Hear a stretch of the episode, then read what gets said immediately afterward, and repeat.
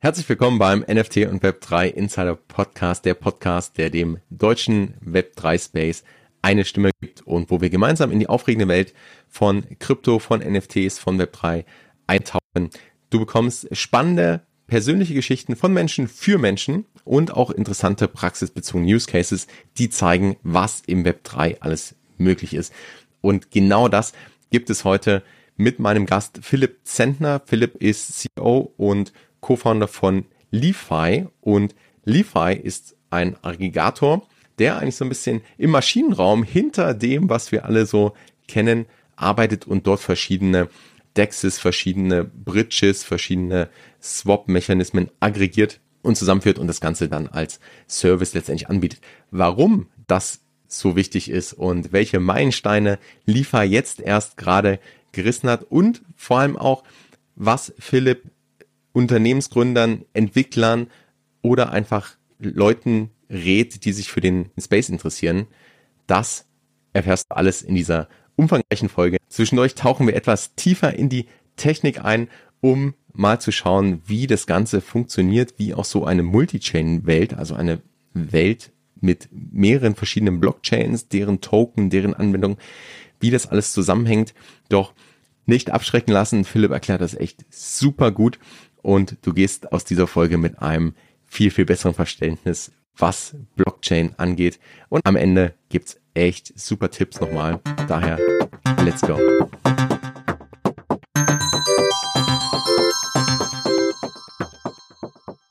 Welcome back im NFT und Web3 Insider Podcast. Heute mit Philipp von Lefi. Und ja, herzlich willkommen, Philipp. Ich freue mich, dass wir heute sprechen. Ja, hallo Fabi, vielen Dank, dass du mich äh, hier eingeladen hast. Da freue ich mich sehr drüber und freue mich aufs Gespräch. Ich glaube, wir haben ganz viele spannende Themen vor uns. Doch bevor wir einsteigen, vielleicht äh, ein paar Worte zu dir oder stell dich doch mal kurz vor, wer bist du und was machst du so?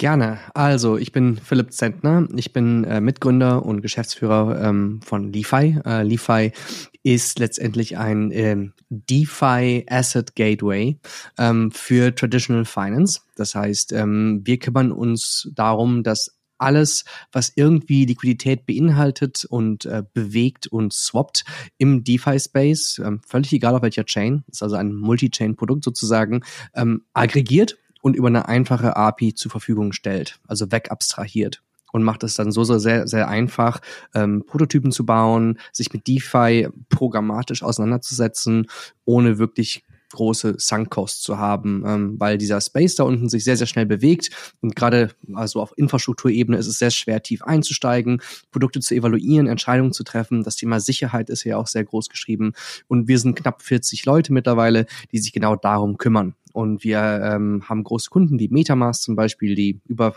93 Prozent ihres Bridging-Volumens durch uns laufen lassen. Aber wir haben über 100 Integrationen ähm, kleinerer Art, ähm, die uns ebenfalls nutzen. Wow, sehr cool. Also da werden wir auf jeden Fall gleich noch ein bisschen tiefer einsteigen. Noch bevor es da tiefer reingeht, vielleicht noch so ein bisschen, gehen wir ein paar Schritte zurück. Weißt du noch, wie du so in diesen ganzen Krypto-Web3-Space reingekommen bist? Also wie lange bist du schon dabei? Wie bist du reingekommen? Also du hast wahrscheinlich da auch schon, schon einiges erlebt. Äh, nimm uns doch mal da so ein bisschen mit auf die Reise. Das weiß ich absolut noch, denn es ist noch gar nicht so lange her. Ja, das war Anfang 21 tatsächlich erst. Ähm, wir hatten Blockchain schon immer mit viel Interesse beobachtet, haben aber auch gemerkt, also mit wir manchmal Mitgründer und ich, wir arbeiten seit zehn Jahren zusammen. Vielleicht so ein bisschen Vorgeschichte. Seit zehn Jahren kennen wir uns und haben uns kennengelernt darüber, dass wir letztendlich auch dann gemeinsam was gegründet haben. Sechs Jahre ähm, B2B Software as a Service als Feedback-Lösung, äh, Focus Games Branche. Danach waren wir zweieinhalb Jahre im Biotech-Bereich, äh, also in der Immuntherapie tatsächlich. Also ist tief drin und dann Marketplace Intelligence für ein anderes Jahr. Was diese Dinge alle gemeinsam hatten, es war immer Software as a Service, immer B2B und immer sehr datengetrieben, sehr datenintensiv. Und Blockchain war völlig klar, okay, das ist ein Rabbit Hole. Immer mal so einen reingeschaut hat, oh Gott, ist das tief. Äh, also immer wieder so, nee, keine Zeit dafür, lass uns den Fokus nicht verlieren. Und dann äh, standen wir tatsächlich zwischen Projekten und äh, ein Freund hatte mich angerufen und hat gesagt, hey, pass auf, ich habe einen YouTube-Kanal und ich probiere neue Geschäftsmodelle aus und gebe den Sachen einen Monat Zeit und ich habe jetzt eine NFT-Idee ähm, schon mal gemacht, hast du da nicht Lust, uns zu helfen? Und ich so, ja, warum nicht? dann haben wir ihm ausgeholfen und äh, haben es dann gezwungenermaßen sehr intensiv in kurzer Zeit auseinandergesetzt. Zufällig gab es auch ein ähm, Hackathon an diesem Wochenende, NFT-Hacks, ging nur drei, vier Tage und es war so mein allererster Berührungspunkt. Das war wirklich Februar, März 21. Kurz darauf im April gab es dann den nächsten Hackathon, der einen ganzen Monat lang ging und wir haben den auch Vollzeit absolviert. Und zwar hieß der Scaling Ethereum. Und wir wurden also von Tag eins mit dem äh, Performance- und Scalability-Problem eigentlich so äh, konfrontiert und haben dort dann Projekte wie Optimism Arbitrum kennengelernt, also Optimistic Rollups, aber auch Brückentechnologien wie Connext und Hop. Und äh, also Scaling Infrastructure war eigentlich Tag eins für uns oder sind wir auch geblieben. Und wir konnten eigentlich recht schnell erkennen, okay, Infrastruktur wird stärker fragmentieren, damit wird auch Liquidität fragmentieren und wenn etwas fragmentiert, dann muss man es auch wieder zusammenfassen und vereinfachen und dann war die Idee zu Liefer tatsächlich, die war geboren, bevor ich die Uniswap Tokenomics verstanden hatte, ne? Also äh, wirklich ähm, Tag eins. Das ist, das ist mal wirklich hands-on. War das schon Thema im, im Hackathon dann auch oder kam das danach dann, wo du gesagt hast, hey, das Problem haben wir eigentlich dort erkannt und äh, jetzt lass uns mal nach Lösungen schauen? Also wir haben natürlich wie immer sehr datengetrieben angefangen. Die, die erste Hackathon-Idee war, dass wir die Liquiditätsflüsse auf einer dieser Brückensysteme visualisieren. Mhm. Und dann haben wir uns eigentlich von Hackathon zu Hackathon gehangelt. Also wir haben danach noch viele weitere gemacht und haben tatsächlich die ersten 250.000 Dollar einfach nur über Grants und Hackathons eingesammelt und Preise gewonnen. Ähm, so sechs, sieben Stück haben wir da schon gemacht in, in einem kurzen Zeitraum, bevor wir dann unsere Seed-Runde geraced haben. Und ähm, ja, und wir haben also Hackathon für Hackathon genutzt, um so ein Stück für Stück äh, was vom Produkt zu bauen. Weil so ein Hackathon sagt eigentlich immer, okay, du sollst ein abgeschlossenes einzelnes Ding haben, was alleinstehend ist und nicht Teil eines größeren aber wir konnten uns da so ein bisschen smart durchwurschteln und haben dann äh, äh, haben so Stück für Stück uns uns äh, sehr sehr lean ähm, den die erste Produktversion äh, gebootstrapped, gehackt sozusagen. Mhm. Super spannend. Jetzt hast du schon gesagt, dass, also Problematik war ja oder ist zum einen, dass alles viel fragmentierter wird. Also wir sehen es gerade in den letzten zwei Jahren ist ja auch enorm viel passiert. Also sowohl in diesem ganzen NFT-Bereich, im Web3-Bereich, bei Krypto, im, im DeFi-Bereich. Also wir hatten ja auch den irgendwie so den DeFi-Sommer, dann den, den JPEG-Sommer, also so alles hintereinander. Und seitdem gibt's eine Unzahl ähm, oder eine einfach wahnsinnig viele Wallets, ja, gibt's verschiedene, also jede Blockchain hat dann angefangen, da auch weitere Features zu entwickeln und auch so ein Stück rauszugehen aus nur äh, Krypto und gleichzeitig kamen eben die ganzen Scaling Solutions, weil das natürlich auch ein Problem ist, je mehr Leute reinkommen, je mehr Interesse reinkommt und dadurch ist es ja, ist es ja enorm gewachsen. Und wo siehst du gerade vielleicht auch so die Bewegung hingehen? Also jetzt haben wir verschiedene Wallets, wir haben verschiedene Chains. Ähm, du hast auch schon angesprochen, Multi-Chain. Also ich sehe auch in Zukunft, dass wir in einer Multi-Chain-Welt leben werden und nicht so one, one rules them all haben. Aber wo siehst du vielleicht da die Bewegung hingehen und auch mit eurer Lösung, wie ihr das dann wieder verbindet? Ähm, wo sie, also vielleicht muss man erstmal überlegen, also erstmal darüber sprechen, was passiert da eigentlich gerade, ne? oder was ist passiert? Wir haben in den letzten zwei Jahren einen unheimlichen Boom erlebt. Wir haben auf einmal gesehen, oh, das klappt. Äh, wir haben dann viel Gutes gesehen, wir haben auch viel Schlechtes gesehen, wir haben äh, viel Innovation erlebt und wir haben auch viel Gescamme gesehen. Das ist aber normal. Überall da, wo viel Geld äh, äh, rumschwirrt, also Venture Capital zum Beispiel oder auch einfach, äh, wo man, wo große Opportunities sind, wo wo viel Grauzone ist, da wird Geld gemacht, da wird aber auch Innovation geschaffen und die Zukunft geschaffen. Und ich glaube, wenn man zurück in die traditionelle Finanzwelt schaut, das war damals nicht anders, ja. Und, äh, und ähm, deswegen, äh, also was ist passiert? Unheimlich viel Venture Capital ist in diesen Bereich reingeflossen. Und entsprechend ähm, kann man ja auch sagen, mal genau betrachten, wie früh man eigentlich ist, wenn man auf die Zahlen schaut, dann ist dieser ganze Markt noch sehr, sehr klein. Und wenn man auf die Anzahl der Nutzer schaut, der Unique-Nutzer, dann ist es auch noch sehr, sehr klein. Und entsprechend, warum nicht heute anfangen zu sagen, ich baue ein Wallet? Ne? Und das denken sich viele und deswegen machen das auch viele.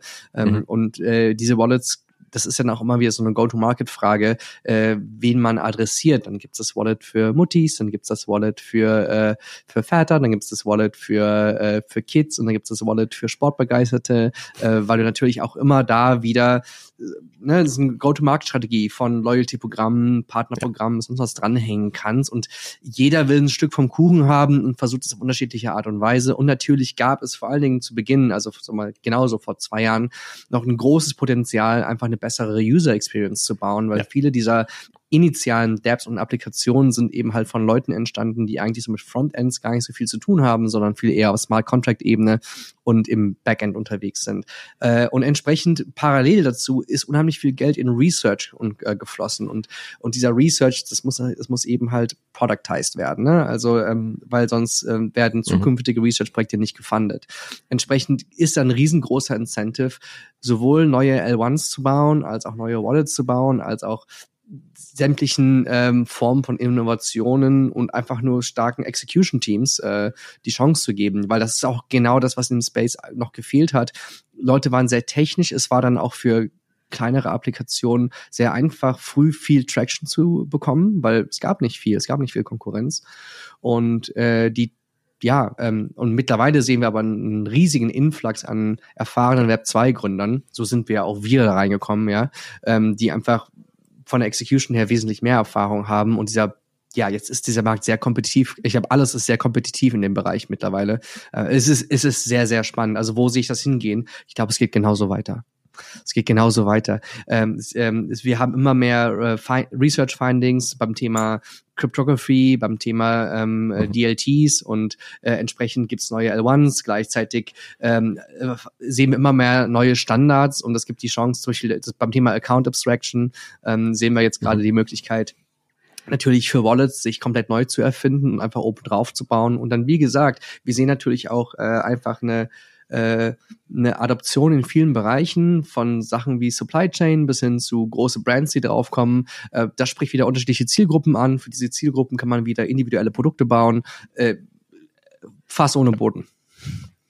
Ja, bin ich, bin ich komplett bei dir. Ich glaube auch Wallets ist da so ein, ist da wirklich so ein gutes Beispiel. Und so wie du gesagt hast, es wird halt auch weil die Marketingansprache viel wichtiger wird. Also während ich vielleicht vor zwei Jahren noch so die auch sehr die, sagen wir mal, die Nerds und die, die Early Adopter hatte und die, die haben sich dann damit abgefunden, dass vielleicht dieses UI nicht so gut ist, ne, dass ich äh, da ein bisschen mehr äh, eine Ahnung auch haben muss, dann wird's jetzt, sind wir aber jetzt da irgendwo, wo es darum geht, hey, diesen, diese Experience zu verbessern für den User oder wo ich sage, hey, vielleicht einfach in meiner Marketing-Story möchte ich viel spitzer reingehen und biete jetzt eine Wallet, in, wie du sagst, ja, für Sportbegeisterte oder für Frauen, für Muttis, für, also für jeden eigentlich an.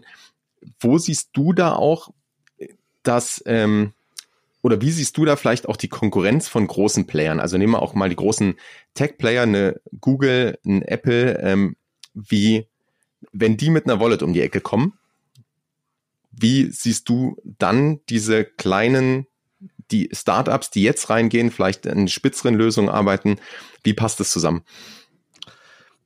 Das ist äh, schwierig. Es gibt auch zwei Wetten, die man hier spielen kann. Die eine Wette ist, ich nutze, ich versuche bestehende DeFi-Nutzer, die schon sehr aktiv sind und viel Volumen machen werden, ähm, onzuboarden. Dann sieht so ein AWS und so ein Facebook, also ein Google, die sehen dann eher schlecht aus. Weil das sind einfach, die stoßen da einfach ähm, auf einen Großteil Idealisten, die sagen, äh, nee, dieses Wallet werde ich nicht verwenden, mein Freund.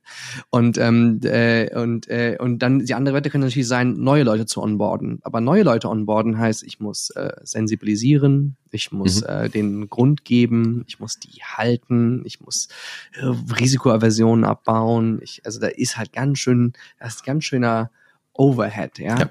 Also ich glaube, am, am besten fahren diese Firmen, indem sie halt wirklich ein Produkt bauen, was ein Problem löst. Ja, ich glaube, ich glaube, der, der, der Angle gerade ist einfach noch so ein bisschen Unterhaltung. Nichtsdestotrotz erwarte ich von den großen Playern, dass sie alle ihre eigenen Lösungen bauen. Und ich glaube, es geht dann darum, dass man, also ich glaube, so Player wie Facebook, Amazon Co., äh, die fahren unterschiedliche Strategien. Also, also Stripe fährt zum Beispiel eine Strategie, dass sie sagen, okay, wir müssen erstmal die Szene für uns ent, äh, für uns gewinnen. Wer ist die Szene? Das sind Softwareentwickler. Was machen die also als erstes?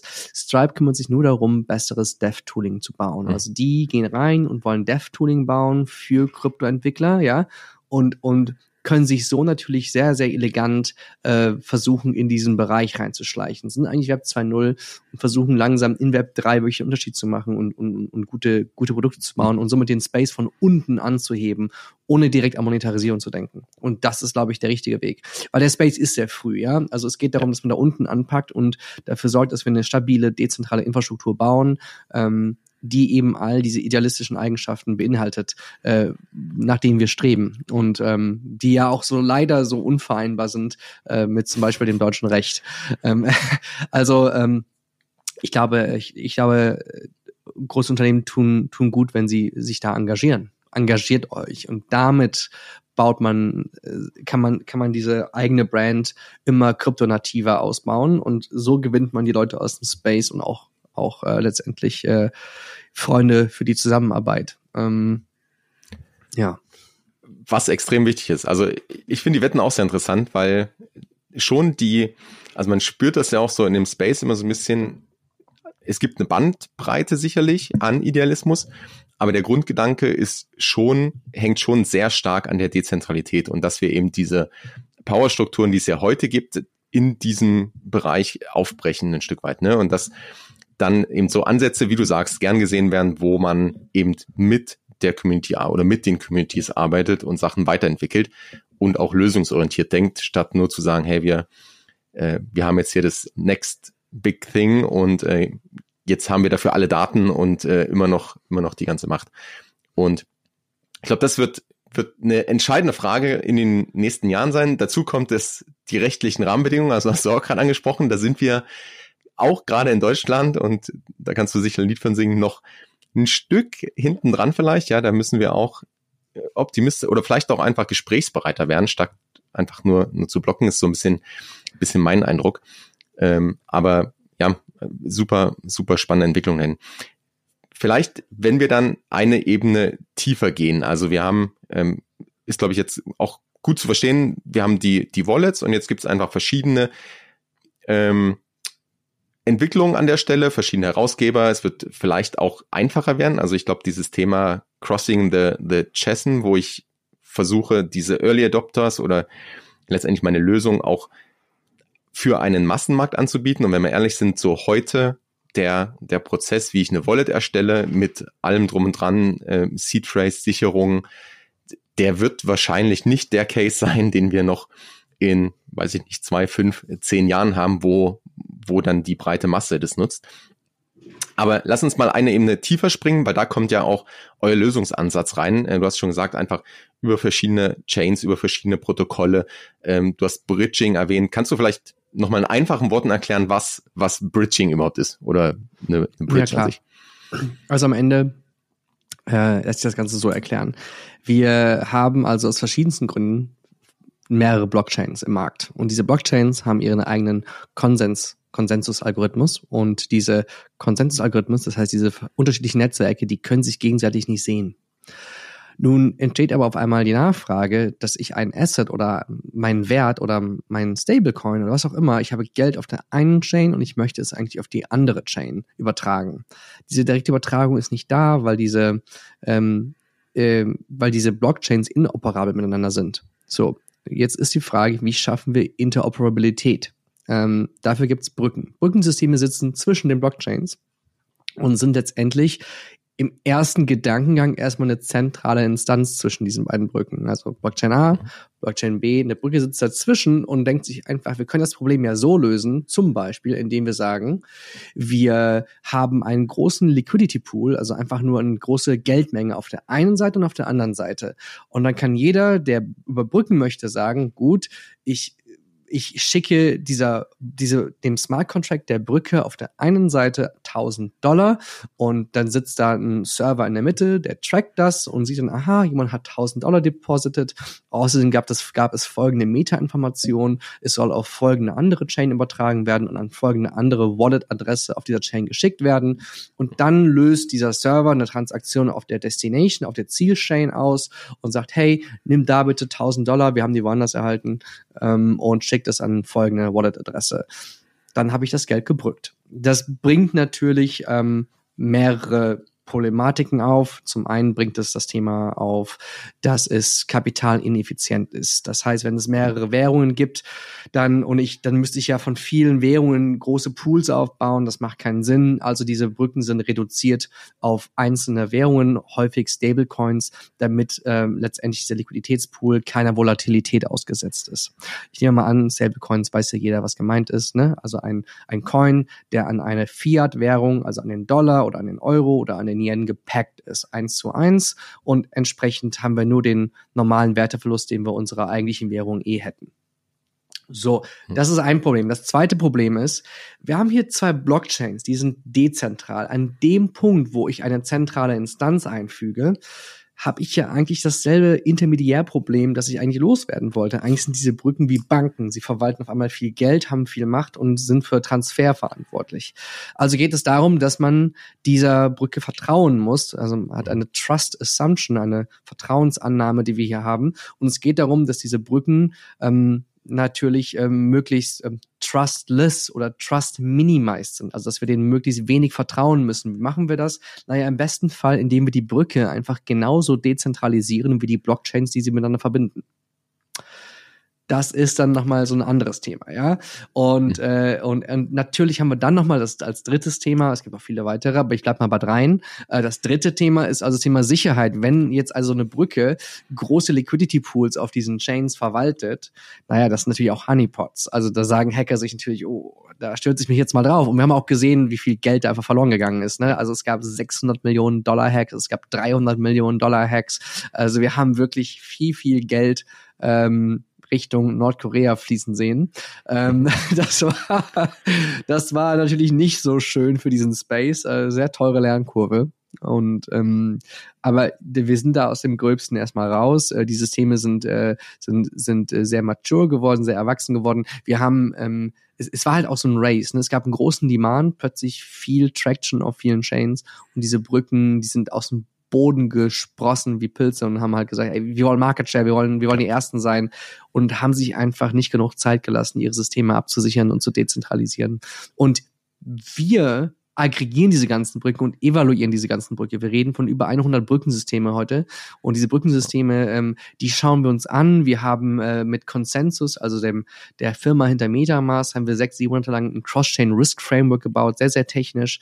Ähm, den Link kann ich auch nachher mal hier äh, noch geben und äh, wir, wir evaluieren die Brücken und auch die Teams dahinter, selbst die die VCs, die dahinter stecken. Wir schauen uns alles ganz genau an und treffen dann Entscheidungen, welche Brückensysteme können wir auf die breite Masse zulassen und aggregieren diese Brückensysteme dann. Wenn das jedes Unternehmen selbst machen müsste, dann das wäre viel zu viel Aufwand ähm, und, und der Go-to-Market wäre viel zu verzögert. So, das war jetzt weit ausgeholt, aber äh, Ne, war, glaube ich, sehr gut oder also war auf jeden Fall sehr gut erklärt und ich glaube sehr wichtig, das einfach diesen, um diese Zusammenhänge auch, auch zu verstehen, weil ich glaube, dass gerade diese Layer und diese Zusammenarbeit, also wie die verschiedenen Blockchains, die verschiedenen Währungen und wie das eigentlich funktioniert. Also Swappen kennt vielleicht noch der eine oder andere, wo ich einfach direkt tausche, mehr oder weniger.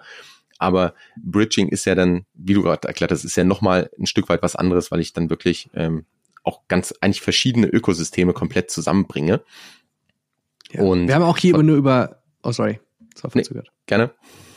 Ich sagen, wir haben jetzt auch nur über einen einzigen Brückentypen geredet. Es gibt so sechs, sieben weitere Brückentypen, mit denen man reden könnte. Also das war jetzt nur ein einziger Typ und ein einziger Use Case, über den wir gesprochen haben. Was wären denn die anderen? Oder jetzt äh, mal, mal kurz erklärt, was, was sind vielleicht so Unterschiede und was, was gibt's noch? Also wir können ja mal so ein bisschen diesen Bridge Stack durchsprechen. Äh, es gibt die Möglichkeit, auf dem Settlement Layer selbst ähm, äh, Shared Liquidity anzubieten. Also man könnte sagen, okay, wir haben einen äh, Shared Settlement Stack, ähm, den, mhm. dem sich verschiedene Blockchains anschließen. Dasselbe passiert auf Sequencer-Ebene. Dasselbe ähm, ähm, also kann auf anderen Ebenen passieren. Ähm, dann gibt's ähm, einmal das ganze Thema, und das ist letztendlich die Grundlage für, für, für, für jede ähm, Brücke. Also wir haben jetzt eben über diese, diesen Lock-and-Release-Mechanismus gesprochen. Logischer wäre ja eigentlich zu sagen, ähm, wir burnen den Token auf der einen Seite und minten ihn auf der anderen. Also wir haben letztendlich ein zentrales Accounting. Und das wird mit sogenannten Arbitrary Data Messaging Bridges gemacht, also AMBs. Diese Brückensysteme ähm, können also burnen und minten, die können ganz, ganz viel. Die sind sehr, sehr generalizable, sagt man. Also man kann extrem viel mit diesen Brücken machen. Ähm, die können also arbitrary messages, also Daten jeder Form hin und her schicken und verifizieren und validieren. Und das ist natürlich extrem spannend, weil jetzt haben wir wirklich volle Interoperabilität. Wir können wirklich ähm, komplexe Multi-Chain-Applikationen bauen. Große Namen hier zu erwähnen sind Wormhole, Layer Zero, mhm. äh, Axela und vielleicht auch ein bisschen Hintergrund dazu. Ähm, ja, Layer Zero hat 300 Millionen Dollar geraced, ähm, Axela hat 200 Millionen Dollar geraced, Wormhole wird von einem der aktivsten und größten Market Maker im Space, Jump, äh, finanziert. Es gibt auch noch Hyperlane ähm, als weiteres, äh, als weiterer Newcomer in dem Bereich. Wir sehen immer ganz, ganz viele andere Brücken, die auch gerade in diese Richtung gehen. Ähm, und und hier ist aber die Voraussetzung, dass der Token auch initial sich an diese Brücke bindet. Also letztendlich haben wir Bridge-bound Assets, kann man sagen. Also diese Assets sind wirklich an diesen Brückentypen gebunden dann. Mhm. Ähm, das heißt, äh, der Business Development Effort dieser dieser Companies ähm, steckt darin, dass sie wirklich äh, Projekte früh für sich gewinnen und sagen, hey, wenn du einen Token rausbringst, du weißt nicht, auf welcher Chain du langfristig sein willst, äh, minte den, in, also lass uns dein Issuer sein und äh, und wir können dich überall deployen. Und, und das ist, also, das ist ein Typ. Diese generelle Verifizierung ist sehr teuer und ein bisschen langsamer. Ähm, deswegen haben all diese Brücken ihre eigenen sogenannten Liquidity Networks. Diese Liquidity Networks, Liquiditätsnetzwerke, das ist das, was ich eben erklärt habe. Das sind die, die eben Liquiditätspools überall aufbauen und äh, 80 Prozent der Brücken machen genau das. Weil es ist einfacher zu bauen und es erfüllt den größten Use Case Stand heute. Und äh, dann haben wir Stablecoin-Brücken. Ähm, also bei, lass uns mal über die Liquidity Networks reden. Was bedeutet das? Wenn ich überall Liquiditätspools aufbauen muss, dann muss ich diese Liquidität ja irgendwo herkriegen. Ich muss also Geld einsammeln. Dafür muss ich den Leuten wieder Zinsen geben. Ne? Und entsprechend, ähm, in, entsprechend, äh, äh, ja, ist das nicht für jeden interessant. Vor allen Dingen nicht für den, der eh zentral schon sein Token selbst ausgibt. Und zwar Stablecoins. Deswegen hat USDC, mhm. also Circle hat mit USDC eine eigene Brücke rausgebracht. DAI baut auch eine eigene Brücke. Das heißt, Stablecoin-Issuer äh, haben eigentlich kein Interesse daran, mit Third Parties zusammenzuarbeiten. Die haben dann ihre eigene Brücke. Also haben wir noch Stablecoin-Bridges. Jetzt haben wir noch nicht über NFT-Bridges geredet. Jetzt haben wir noch nicht über Zero-Knowledge-Bridges geredet. Also viele Brücken, die heute ähm, gebaut werden, die nutzen Zero-Knowledge-Technologies. Ähm, es gibt auch viele Twitter, viele, viele Mix Bridges, die mhm. halt zum Beispiel sagen, hey, wir haben eigentlich eh schon Request for Quote Model, ähm, also sprich äh, ein Modell, wo ich eine Limit Order reingeben kann und Market Maker äh, füllen die dann ähm, und das bauen die jetzt auf mehreren Chains und sie könnten das natürlich genauso auch einfach Cross-Chain bauen, indem sie günstig eine Nachricht von links nach rechts schicken. Also äh, da passiert richtig viel und wir reden wirklich, also wir kommen, wir sind 40 Leute, wir kommen nicht hinterher, ähm, diese ganzen Projekte zu reviewen, einzuordnen. Das ist wirklich der Wahnsinn. Das ist ganz, ganz, ganz, ganz viel Aufwand und viel Innovation und äh, ähm, spannend. Ja, man, man merkt schon, dass, also, erstens, dass es gar nicht so trivial ist, so von wegen, hey, hier ist eine Brücke und so, jetzt geht da alles rüber, ne, sondern auch schon allein die Use Cases, ne, ich habe mit einem, mit einem NFT einen ganz anderen Use Case, als wenn ich äh, über verschiedene, über verschiedene Währungen rede. Also, das natürlich, also wird ja dann relativ schnell klar, aber was das an Komplexität dahinter heißt und was das an Entwicklung und an Möglichkeiten heißt, ähm, das konnte man, glaube ich, jetzt ein bisschen erahnen bei dem, was du beschrieben hast.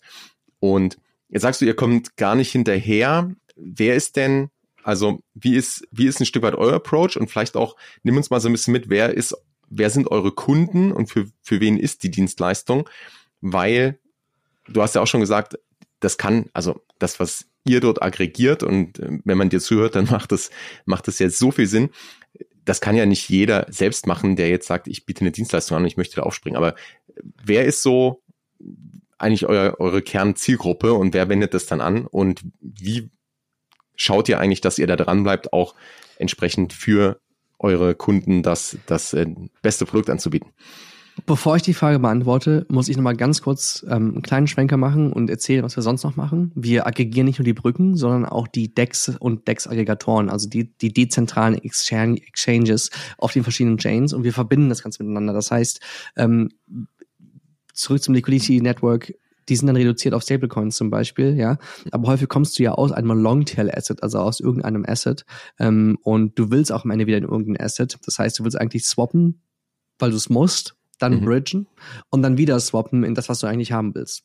Und deswegen aggregieren wir nicht nur die Brücken, sondern auch die äh, Dexes und wir haben selber Smart Contracts auf jeder Chain, die all das miteinander verketten. Und wir können dann tatsächlich komplexe Multi-Chain-Transaktionen abbilden und sagen, Swap, Bridge, Swap mit einer einzigen Signatur, mit einer einzigen Transaktion. Und das ist natürlich hochspannend jetzt, weil jetzt habe ich letztendlich ein Multi-Chain Transaction Rail. Also ich habe wirklich mhm. ähm, eine, eine, eine API, der sage, ich habe Asset A auf Blockchain X und ich möchte Asset B auf Blockchain Y. Und dann kalkulieren wir mehrere Routen und du kannst programmatisch die beste, die also die empfohlene ausführen oder kannst das in die verschiedenen Routen deinen Nutzern exposen, also anzeigen. Ähm, und das hängt natürlich wieder von deiner Zielgruppe ab. Und jetzt bei unserer Zielgruppe, die ist extrem vielfältig. Am Ende des Tages verkaufen wir an jeden, der eine Brücke braucht. Weil wir zu jedem, der eine Brücke braucht, sagen, pass auf, es gibt hunderte davon.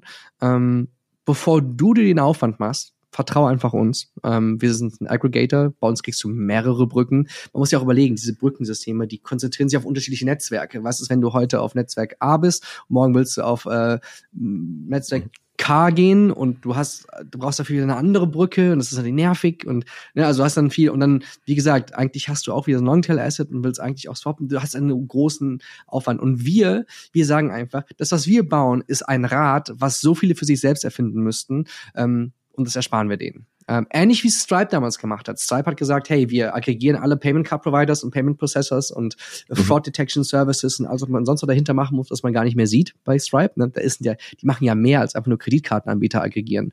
Und dann stellen sie das Ganze bereit über eine API und eine SDK. So, wer braucht Stripe? Naja, jedes Business, was Geld machen möchte im Internet. Und so ist es bei uns letztendlich auch. Jeder, der irgendwie Transaktionen ähm, Cross-Chain oder auch nur On-Chain. Also du kannst es auch nutzen, wenn du einfach nur den besten Swap auf einer bestimmten Chain haben willst. Auch dann kannst du unsere API nutzen und sagen, hey, äh, Asset äh, A auf Blockchain A zu Asset B auf Blockchain A. natürlich lassen wir die Brücken dann einfach weg. Ne? Ähm, bist aber flexibel, baust uns einmal ein und kannst jetzt endlich Multi-Chain oder On-Chain agieren, wachsen, flexibel bleiben, wie du auch willst. Und wir kümmern uns im Hintergrund, dass immer wieder die besten Lösungen drin landen und du musst nichts verändern. Und das ist der Pitch. Also reduzierter Go-to-Market, weniger Integrationsaufwand, weniger Wartungsaufwand und äh, dann einfach auch dieses ja, Sunk Cost Fallacy einfach weg vom Tisch. Und äh, damit adressieren, haben wir die ersten zwei Jahre DeFi-Protokolle adressiert und haben dann einen starken Schwank Richtung, Richtung CDFI und TradFi gemacht. Ähm, also Wallets, On-Ramps, Off-Ramps äh, und mittlerweile immer mehr Custodians letztendlich auch, die äh, auf uns zukommen und sagen, ja, ne, also ich gebe dir jetzt mal einen anderen äh, äh, das Werteversprechen für einen Custodian ist ein anderer, von der Logik her. Der Custodian möchte, der, der hat eine North Star Metrik. Ähm, Assets under Custody. Mhm. Ja. Und immer mehr Kunden wollen sich beim DeFi auseinandersetzen. Das heißt, immer wieder gehen Leute, gehen Leute, also nehmen, werden Funds aus der Custody rausgenommen, um mit DeFi zu interagieren. Und das ist natürlich für den Custodian nicht so schön. Also wäre es natürlich sehr sinnvoll zu sagen, na gut, dem, dem, dem Nutzer äh, selbst überlassen, zumindest Exposure zu einem anderen Asset zu bekommen, sei es auf der Chain, auf der sie sind aktuell oder auf einer anderen Chain, das sollten sie so einfach wie möglich machen. Das heißt, sie bieten, sie binden uns ein, erlauben Swapping und Bridging in ihrem Produkt selbst und am Ende haben sie einen geschlossenen Circuit und das Asset landet nach dem Swap und Bridgen wieder in Custody und somit können sie ihre North Star Matic möglichst, möglichst weit oben halten und das ist natürlich sehr attraktiv und das löst natürlich unmittelbar ein Problem für die. Damit touchen, damit berühren sie DeFi nicht wirklich, ne? es wird halt ein Asset geswappt und dann geht's wieder in Custody. Ähm, ja. Ist halt, Aber auch Hedgefonds, also, Market Maker, Trading Desks, also da kommt immer mehr Interesse. Das wäre jetzt meine nächste Frage gewesen. wo siehst du oder wie siehst du die Entwicklung in, in dem Fall? Also jetzt, du hast auch CDFI erwähnt, also wo das Ganze ein Stück weit zentralisierter ist, wo TradFi, also wo jetzt wirklich traditionelle Fonds, Banken reingehen, weil sie merken, da passiert was und es ist halt nicht nur ist halt nicht nur ein paar Verrückte, die die ein bisschen spekulieren wollen, sondern das ist halt äh, auch eine fundamentaler Change dort. Ähm, und jetzt hast du auch schon Be Beispiele genannt, wie die dann beispielsweise eure Services nutzen können, was so Anforderungen sein können. Wie hat das vielleicht, wie hat sich das oder wo ist der, der Trend da gerade? Wo, wo geht es dahin? Was ist spannend für die? Ähm, was ändert was sind vielleicht auch Änderungen, die, die sich auswirken, was, was an Anforderungen kommt, etc. Also, was siehst du da gerade? Also was wir sehen, ist, dass sich alle, also nahezu alle ist natürlich ein absolutes Wort, aber nahezu alle Banken, alle traditionellen Banken, von den Sparkassen bis hin zu bis hin zu JP Morgan und Goldman Sachs, die schauen sich alle Custody-Lösungen an. Custody ist natürlich auch das Geschäftsmodell, was am nächsten an ihrem bestehenden Geschäftsmodell liegt. Ja? Ähm, und ähm, das schauen sich alle an. Äh, was dann die Integration von uns angeht, ähm, da haben wir natürlich bei Neobanken und klassischen Fintechs aktuell mehr Erfolg. Und äh, also wir haben auch gerade, man muss dazu sagen, vielleicht auch, wir haben gerade erst diesen Fokus, wir shiften gerade erst den Fokus, unsere Webseite spiegelt es nicht mal wieder. Ja, ne? Also wir gehen gerade erst immer mehr auf institutionelle zu. Ähm, Trading Desks ähm, äh, sind, sind sehr interessiert in dem, was wir machen. Und äh, ja, entsprechend, äh, also das, das, das entwickelt sich gerade recht gut. Ähm, also die Leute realisieren, dass äh, Multichain relevant ist, vor allen Dingen auch, weil so eine Chain wie Polygon halt viele Brands onboardet und dann ist natürlich auch schnell mal so, oh, Moment, Moment, Moment. Und dann gibt's eben halt auch ähm, BSC, also die Binance Chain, ist auch recht groß, ne? Und mhm. ähm, dann gibt's eben auch wieder Chains, die sich sehr auf das Thema Institutions stürzen, wie Avalanche und ähm, die werden darüber wieder abgeholt. Äh, also die einen werden durch Größe abgeholt, die anderen werden durch, äh, durch Focus und, und Go-to-Market äh, abgeholt. Und so, also diese Relevanz äh, von Multichain ist, äh, ist eben halt da was ich sehe, ist, dass diese Relevanz in den Staaten schon viel, viel, viel präsenter ist. Ja, also die sind viel, viel weiter. Ich verbringe meine meiste Zeit tatsächlich auch drüben und gar nicht mhm. mehr so hier in Deutschland.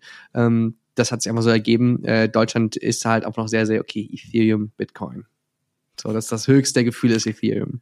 Und da wird auch gar nicht links und rechts geschaut und äh, und äh, die Einordnbarkeit fehlt. Also selbst das Stichwort EVM-Kompatibilität, das ja selbst das ist gar nicht mal präsent. Ja, also da ist noch einiges an Aufhol- und, äh, und äh, Bildungsbedarf.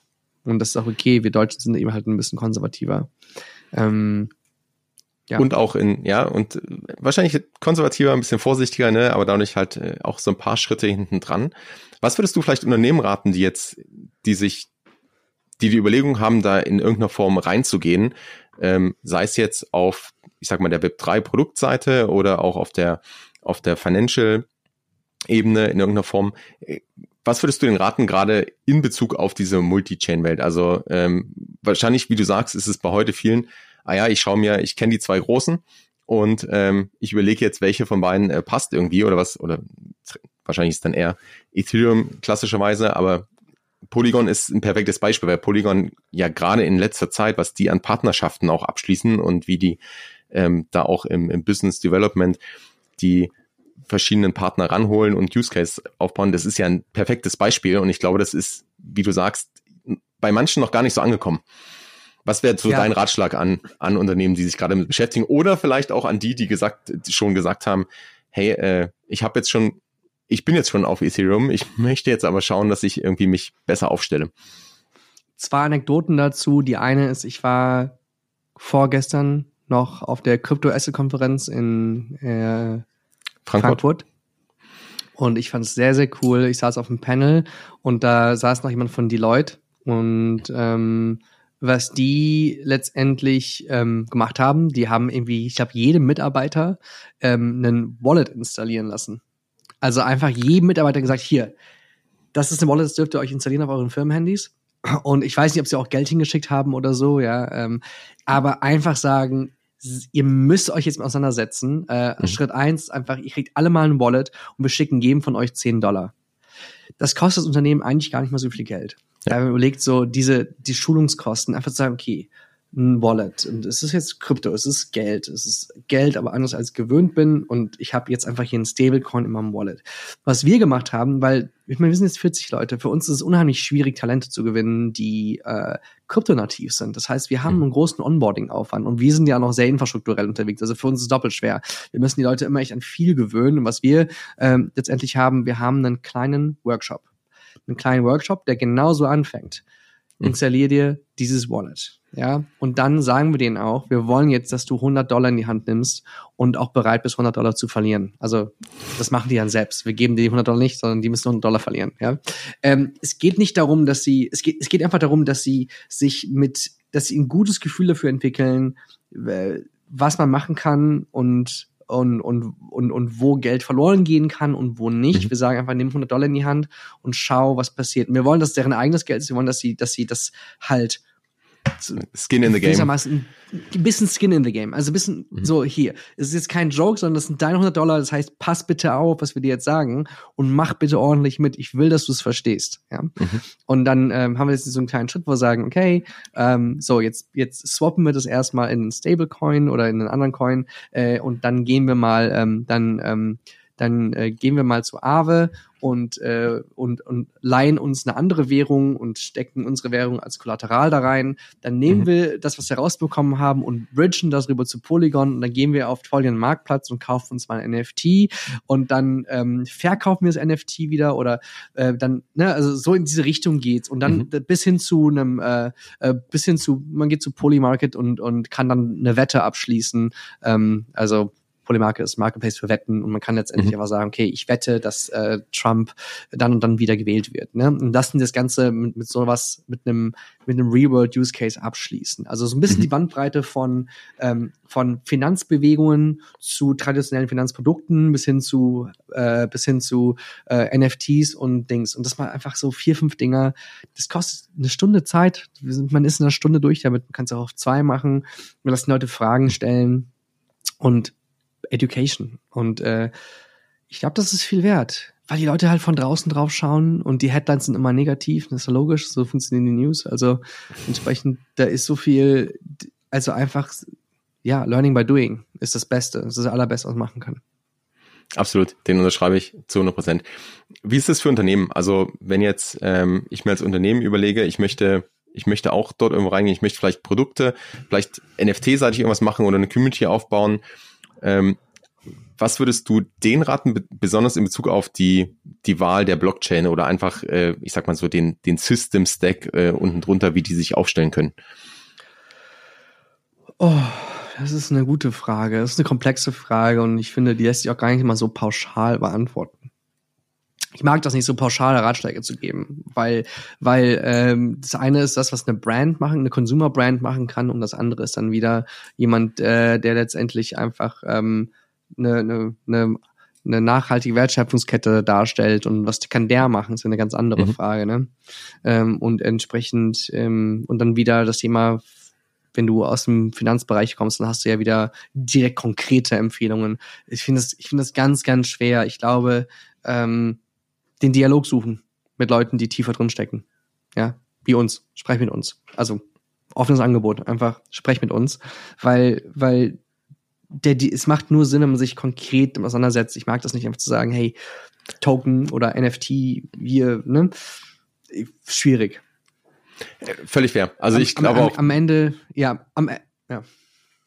Ja, wie du sagst, ist letztendlich auch Use Case äh, orientiert am Ende immer. Ähm, und wie man gerade, ich glaube auch im Verlaufe des Gespräches äh, gesehen haben, ist das Ganze auch nicht schwarz und weiß und es gibt nur diese, es gibt nur zwei Möglichkeiten, sondern ähm, da ist enorm viel Bewegung drin, da ist sehr viel Dynamik drin, da äh, ist ein gewisser Grad an Komplexität auch heute schon und ähm, dafür gibt's ja auch Unternehmen wie euch und Spezialisten wie euch.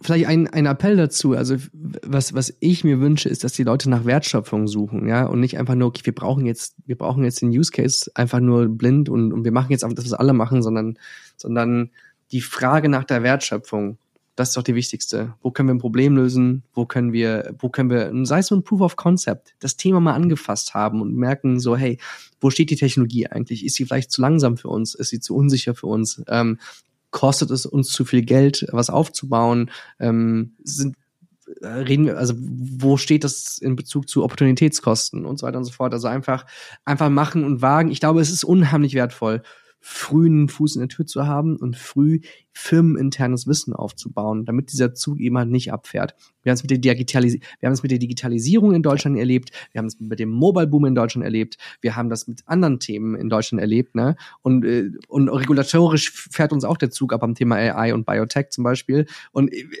also weißt du, ja. äh, einfach lass uns früh sein und investiert ein wenig ähm, in, äh, in, in Humankapital, investiert ein wenig in firmeninternes Wissen ähm, und sorgt dafür, dass eure Mitarbeiter einfach, die kommen mit den besten Ideen am Ende des Tages. Äh, also müssen die halt früh drinstecken, weil das Management hat dafür keine Zeit.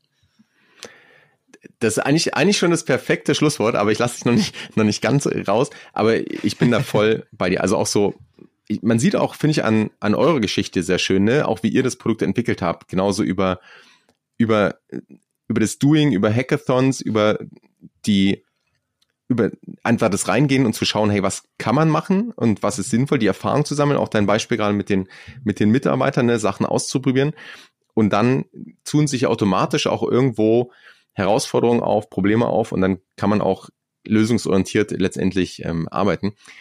bevor wir da jetzt hinter dem Schlusswort einen, einen Ausrufezeichen machen, vielleicht noch ähm, kurz zurück zu Lefi. Ihr habt vor kurzem, ich glaube, eine Milliarde Transaktionen, äh, nee, eine andersrum, eine Milliarde Dollar Transaktionsvolumen ähm, geknackt oder so ein paar Meilensteine erreicht. Also herzlichen Glückwunsch an der Stelle. Vielleicht kannst du es nochmal kurz wiedergeben, was, was so gerade die krassen Meilensteine waren und wo die Reise jetzt hingeht, weil ich glaube, äh, da gibt's auch noch einiges, was, äh, was in nächster Zeit ansteht. Ja, also letztes haben wir einige Meilen, Meilensteine erreicht. Ähm, wir haben, äh, wir haben, wie du schon sagtest, eine Milliarde US-Dollar in Transaktionsvolumen in weniger als, also knapp einem Jahr. Also wir haben ziemlich genau vor einem Jahr unseren Smart Contract rausgebracht und äh, alles davor gar nicht getrackt. Ähm, also davor haben wir viel aggregiert, aber noch gar nicht über unseren Smart Contract geschickt. Ähm, wir haben jetzt innerhalb von einem Jahr eine Milliarde Dollar da umgesetzt. Dann haben wir ähm, 300.000 Unique User ähm, erreicht äh, im selben Zeitraum. Beide Milestones an einem Tag geknackt. Ähm, wir haben aber auch gerade unsere Series A abgeschlossen, also nochmal 17,5 Millionen, ähm, was auch echt eine Challenge war bei den Marktbedingungen, ähm, ohne Downround eine, eine große, starke Series A zu raisen. Mhm. Äh, das, äh, ja, das war schon, äh, das waren so die drei äh, Meilensteine der letzten Wochen, Tage.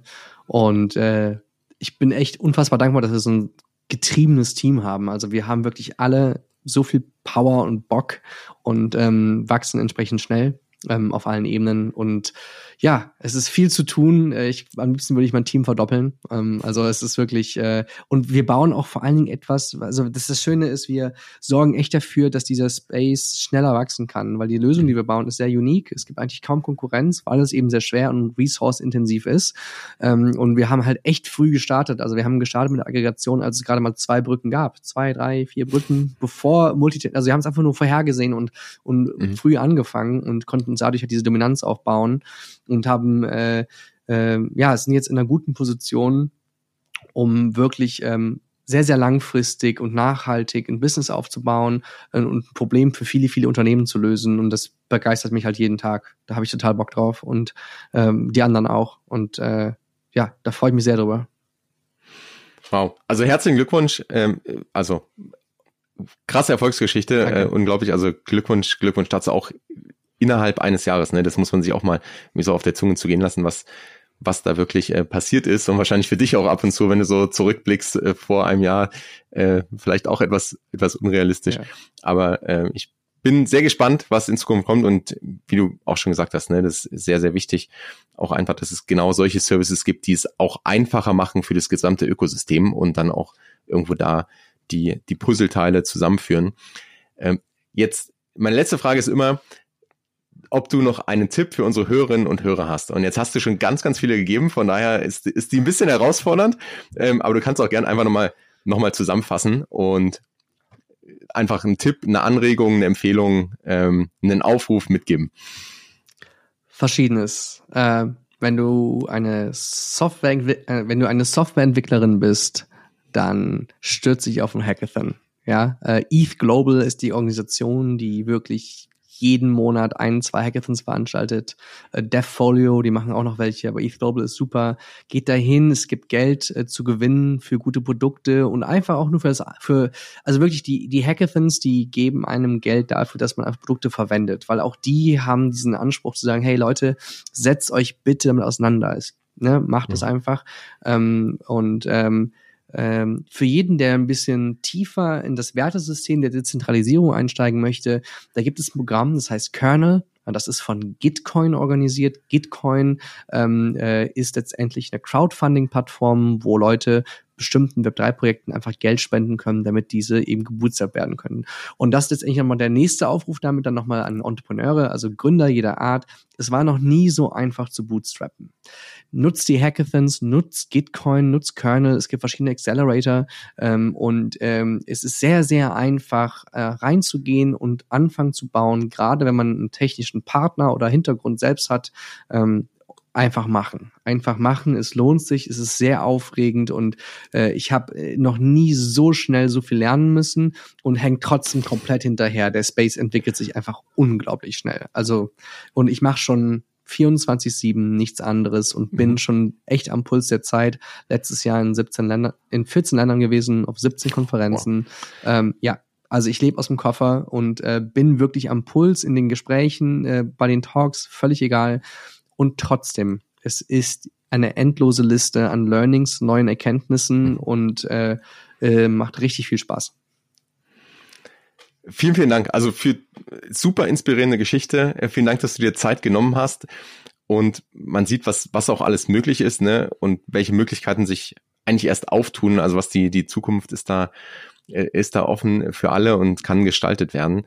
Und ja, ich glaube, wir haben heute echt viel gecovert von wirklich der, der technischen Ebene, die, also fand ich auch super erklärt. Ich glaube, hoffe, das hat so ein paar Leuten auch geholfen, so ein bisschen mehr zu verstehen, was da eigentlich so im Maschinenraum äh, passiert und aber auch so die, die Gründungsgeschichte und die Ansätze, die man gehen kann.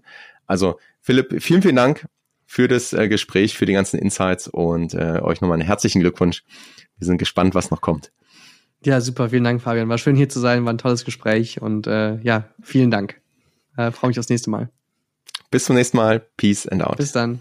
Tschüss. Du kennst das bereits, dieser Podcast dient der Information, der Inspiration, der Weiterbildung, ein wenig der Unterhaltung, aber es ist keine Finanzberatung.